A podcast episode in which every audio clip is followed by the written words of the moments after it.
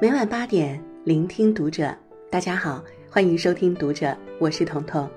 今天为您分享到的文章是来自水木然的《有一种好人比坏人更需要严防》。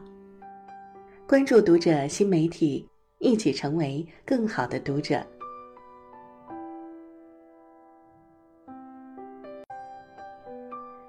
我们平时经常会听到一些感人的好人好事儿。譬如，有的人自己的孩子都不养，却去领养别人的孩子；有的人自己父母还安顿不好，却捐了很多钱去做慈善，甚至去照顾孤寡老人。我们也似乎总会心安理得地认为，在这个世界上，就是有的人会无条件对你好。于是，我们总是期待能遇到一个无条件对自己好的人。比如，很多女孩子就认为谈恋爱就是要找个一心一意并且毫无保留对自己好的男人。他们认为女人就是要永远被给予。的确，有些故事听上去很感人，有些行为看上去很浪漫，但可惜这些事儿往往都是在理想世界中的。现实世界发生的事儿，往往给我们浇一头冷水。一个不懂得对自己好的人，一定不懂得怎么对别人好。如果一个人连自己都不爱，反而口口声声的去爱别人，一定有他自己的打算。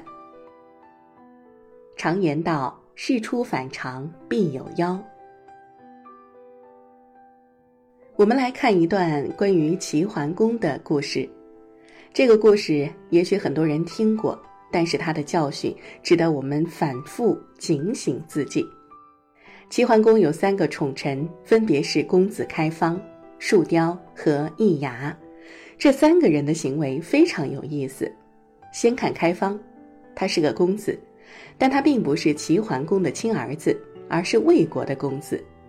这位外国的大公子放弃自己的荣华富贵，像佣人一样来服侍齐桓公。他对齐桓公多么孝顺呢？他亲生父亲去世的时候都没有回去奔丧，而是留在齐国陪齐桓公。齐桓公感叹的话说：“开方爱我胜过爱他亲爹啊。”树雕就更感人了。他原本也是一个贵族家的孩子，小时候被送到宫里来服侍齐桓公，长大了被父母接回了家里。但树雕为了能回宫中继续伺候齐桓公，竟然亲手把自己给阉割了。然后他有了重回宫中的机会，作为一名太监继续孝敬齐桓公。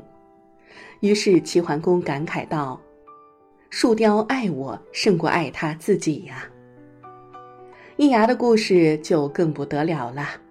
易牙的厨艺极好，称得上是中国厨师的祖师爷。齐桓公很喜欢他做的菜，齐桓公尝遍了人间的山珍海味儿。有一次突发奇想，对他说：“呃，不知道婴儿肉好不好吃？”说者无意，听者有心。你猜易牙怎么着？他竟然第二天就把自己的儿子给蒸了，给齐桓公吃了。当然，为了让齐桓公吃的不至于那么恶心，他等齐桓公吃完，才告诉他。这是人肉，而且是自己的儿子。管仲这个人，大家应该都知道吧？他非常有才能，是齐桓公的宰相，正是他帮助齐桓公实现春秋霸业梦想的那个人。所谓能人，无非是能看透问题本质的人。管仲临终之前对齐桓公说。开方、树雕、易牙这三个都不是好人，你必须远离他们。齐桓公不解地说：“开方放弃了魏国公子的地位来跟随我，父母死了都不回去奔丧，他难道不是我的真爱吗？”管仲说：“一个人连父母都可以抛弃，还有什么人不能抛弃呢？”齐桓公又说。树雕为了留在我身边，自己把自己给阉了呀。管仲说：“一个人连自己的身体都不在乎，他会在乎别人吗？齐桓公最后说：“易牙应该真爱我吧？他为了满足我的好奇，把他儿子都争了呀。”管仲说：“连儿子都忍心亲手杀掉的人，对别人会更残忍。”管仲的最厉害之处不是治国，而是懂人性。齐国后来发生的事情，完全证明了管仲的推论。在齐桓公生病后，他身边最宠幸的人都开始争夺太子之位，当然，也包括这三个人。最终的结果是，易牙和树雕将齐桓公关在后宫，将他活活饿死了。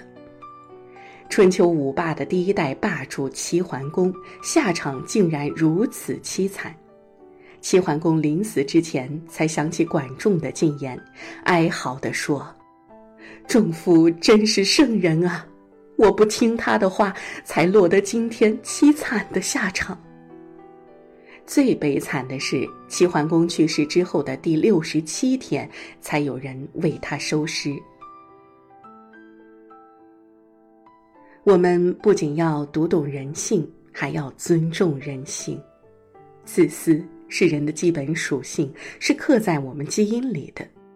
一个人可以对你好。但前提是他懂得对自己好，在不伤害自己利益的基础上，在共赢的基础上，通过帮助你来成全他自己，这才是对你好的真正逻辑。千万不要指望有人无条件的对你好，或者一心一意的为你好，也千万不要高估人性。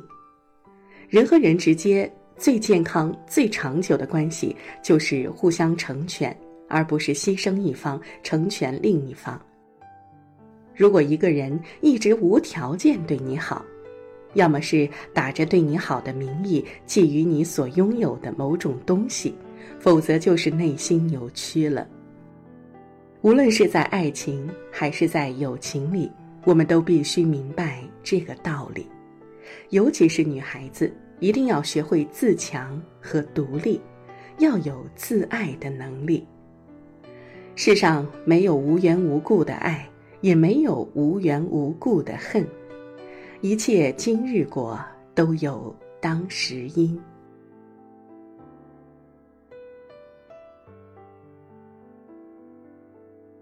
好了，这就是今天为您分享的文章了。也许这篇文章告诉我们一个道理：我们要先学会爱自己，再去更好的爱别人。